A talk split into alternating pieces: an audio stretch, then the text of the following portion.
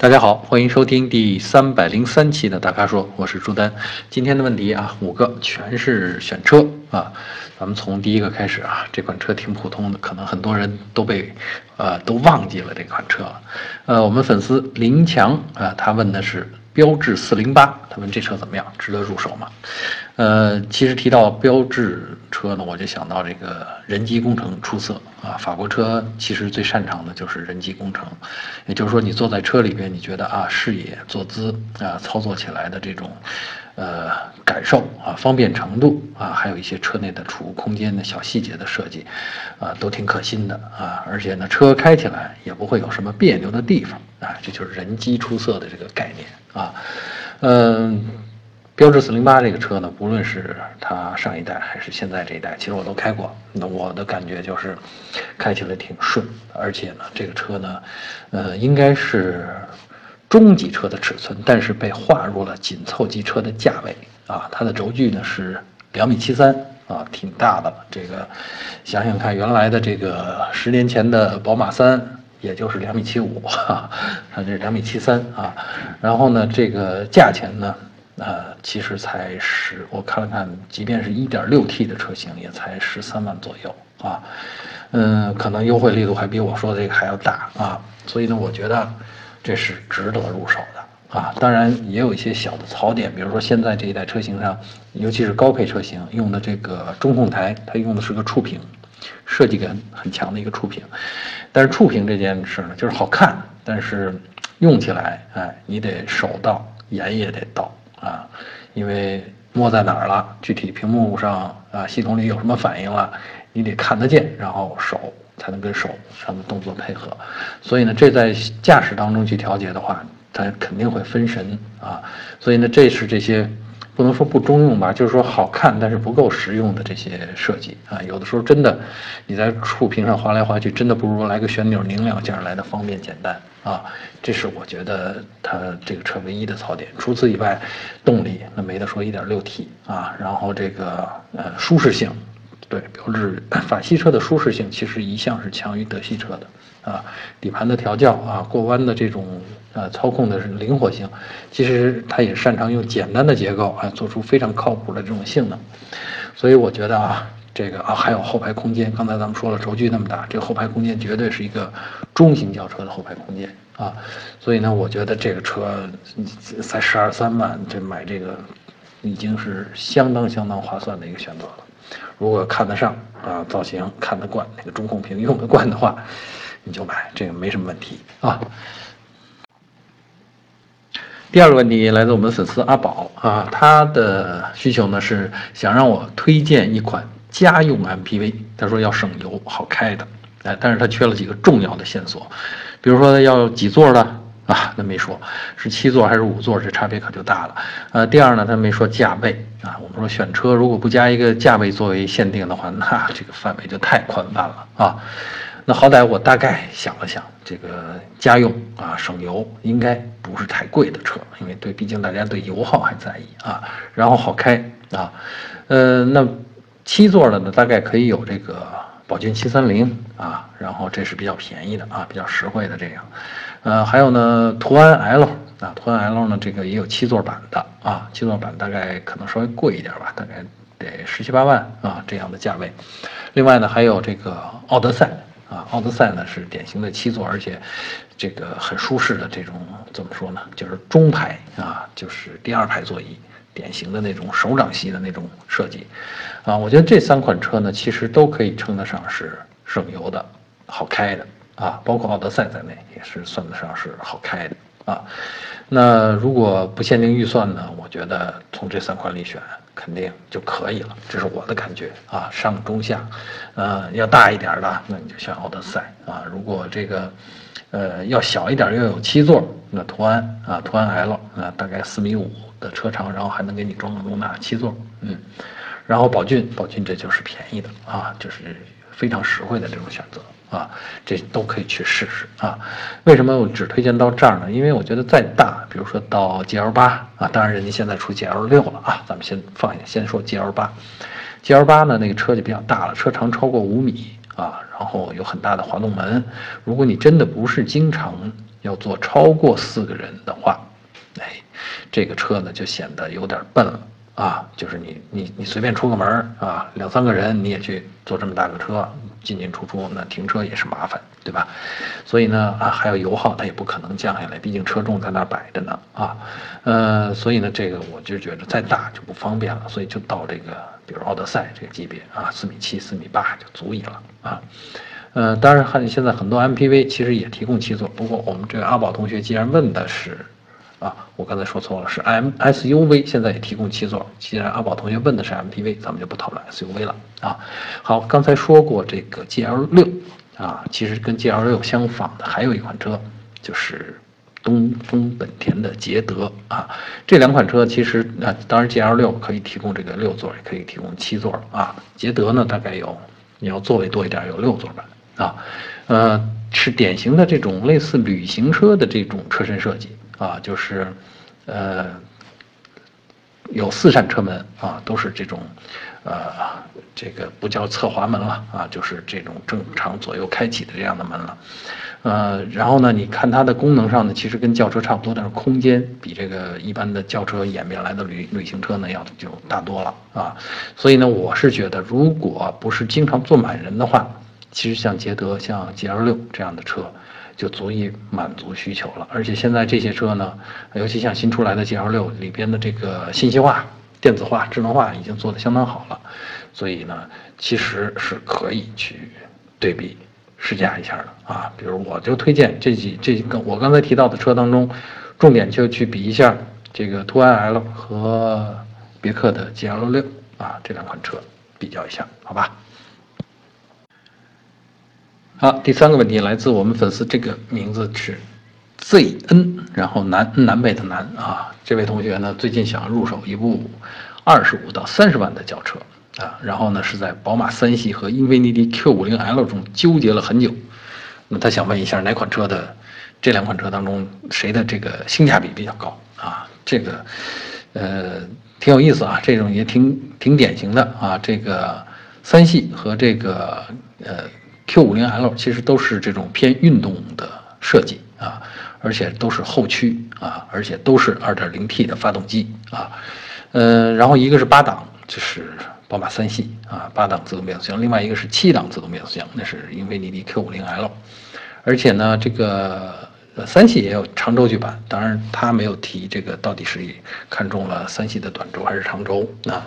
那既然他提了 Q50L，我就挑三系的长轴来比。啊，我是觉得啊，这个这两个车放在一起呢，这个，呃，宝马啊，其实这两个车都挺感性的啊，从设计啊和无论工程设计还是这种造型设计上都挺感性的。那宝马的感性呢，其实体现在，呃，驾驭，就是宝马这个品牌呃的传统啊，就是它要提供驾驭的快感。啊，而英菲尼迪呢，其实我觉得它的感性更多的是要体现在你拥有呃，你欣赏它的，你体验它的那种满足感，啊，这两个是有差异的啊。就是说，因为你像如果说追求驾驭感的话，你在宝马上你能找到感觉，但在英菲尼迪上，这种感觉就相对模糊得多啊。虽然也是很高级的材料，做的也很精致，但是它并没有把主要的注意力。都放在如何营造更好的驾驭这种感觉上啊，相反，它可能更去放这个材料的质感，然后这个设计上的细腻，啊，一些精巧的地方，或者比如说高级音响系统啊，柔软的皮革座椅啊，这都是英菲尼迪擅长的。呃，总而言之，它是一个属于这种享乐型的这么一种设计啊，而宝马的呢，它可能更讲的就是我驾驭起来的那种反馈。还有呢，可能也包括周围人看你宝马车主的那种眼光吧，啊，所以呢，这上边那你就看你要的是哪一条路线。如果你是喜欢开车啊，喜欢这个挑战不同难度的路线，那宝马就更适合你啊。就是说三系啊，哪怕是长轴的，它也适合你啊。当然，现在三系长轴人家的这个豪华感做的也一点不差啊，只不过更偏向于工业化的设计，就跟英菲尼迪的那个。很细腻的那种艺术感的设计比起来，那宝马三系可能就没有它那么精致啊。内饰上尽管材料也不错，但做的营造的氛围可能没有英菲尼迪 Q50L 那么精致啊。当然，如果你要是就喜欢这种很漂亮、很精致的东西的话，哎，那英菲尼迪 Q50L 绝对能够让你得到满足啊。所以呢，这两个里边你也别不必太纠结，你看看自己是更偏重哪个路线。那我只告诉你一句，如果比操控的话，因为尼迪肯定干不过宝马三系啊。呃，就算你是高手的话，嗯，你也干不过，嗯，就是高手同样开三系的啊。所以呢，这个呢。算是我的一个意见吧。当然，我其实觉得这个 Q50L 的性价比更高啊，因为大多数买这个这真正酷爱运动、天天在那儿飙车、天天去山道上劈弯的人少之又少啊。大多数人还是安安静静的开啊，舒舒服服的走啊。这个这种时候，其实因为你的 Q50L 能给大家提供的满足感更多，而且它的价位显然比宝马三系的长轴版要便宜啊。这就是我的建议了啊。呃，第四个问题回答我们粉丝旭啊，旭日东升的旭，呃，他一下提了三款车，他说想咨询一下昂科威、森林人、途观 L 啊，这三款车的比啊，现相比较啊，从空间、油耗、操控，还有售后维护上分析，哪款更适合家用？其实说了半天就是大家就是家用啊。嗯，首先我觉得是这样，这个要说油耗的话，这个森林人的油耗最低。因为它用了 CVT，而且这个车轻轻多少呢？那大概比昂科威和途观轻了有一百一百五六十公斤吧，大概相当于两个人的重量。以前咱们说过多次啊，呃，车上少两个人，同样的动力，那这个那肯定就省油啊。然后呢，这个呃还有呢就是这个操控感和这个主动安全性，我觉得呃。看你追求的是哪一种啊？如果是森林人，那这个主动安全性其实它是全时四驱的啊。全时四驱的好处就是说，呃，每个轮胎上接触地面的呃地方都随时都有牵引力，这个在保证它的高速行驶的稳定性啊、循迹呀，还有湿滑路线上这个呃刹车性能啊，其实这都是呃特别可靠的保证。所以从主动安全性上，我认为。全时四驱就远远超过了像途观、像昂科威的这种适时四驱，就是说某些车轮打滑的时候，哎，动力才供应到另外的车轮上。所以呢，这个你要是说比我刚才提到这个主动安全性啊，还有这个油耗的话啊，就是操控和主动安和油耗的话，那我觉得森林人胜出啊。另外，在昂科威和途观里边呢，可能我觉得这个途观的操控性略胜于呃昂科威啊，就是底盘调教的原因。啊，呃，至于在空间上，啊，这个三个车不一样啊。这个森林人呢是比途观和昂科威略高，就车内空间的净高啊。因为，呃，它的首先它车的整体就高，另外呢，这个它全时四驱，呃，斯巴鲁做的这个重心低，啊，水平对置全时四驱，这是斯巴鲁的传统啊。然后呢，这个导致了这个车的呃带来的这个车内空间的净高就比较高。呃，然后途观和昂科威呢，都是属于这种净高，虽然比森林人差一点，但是后排的这个这个轴距啊，这前后的这个轴距要要好一些，那所以坐在里边呢也不会觉得局促啊。这个呢就看个人体型了，真的去就是让我们旭同学去坐到这几个车里，你自己比一下啊。这个空间上，其实我觉得，嗯嗯。就真的是看个人身材和每个人各自在意的地方啊。另外还有就是视野，就是你坐在后排上往前看，你觉得压抑不压抑？这个也很重要啊。啊，至于售后维护嘛，我觉得森林人肯定会贵一点，它进口车嘛啊。但是这个贵呢也没离谱啊。比如说，如果途观是这个七八百的话，那森林人可能是八九百啊。昂科威可能跟途观差不多啊。就是我说的这个钱呢是。做一次这个小保养的花费啊，所以这个这个差别啊，真的没有那么明显啊。我建议还是重点从我刚才说的那几个维度上考虑。要省油的话，你 CVT 没跑，而且它还可以模拟是现在是模拟八档吧啊。呃，另外呢，主动安全性全时四驱绝对超过适时四驱啊。呃，还有了，你可以安慰一下自己，这是啊。这是日本原装，对吧？是日本的工人啊，精益求精啊，兢兢业业的造出来的车啊。好，这个我的意见仅供参考啊。呃，第五个问题啊，我们粉丝的名字叫冒号啊，他问的是二零一八款的别克威朗啊的 1.5T 还低配版本，他说这个型号值不值得买啊？嗯，其实这个车呢有点像前面咱们提到的第一个问题里边提到的标致408啊，车的这个尺寸差不多，但是啊轴距差不多，但是尺寸呢这个呃也威朗还是车长比较长，大概达到四米七吧啊，就接近一个。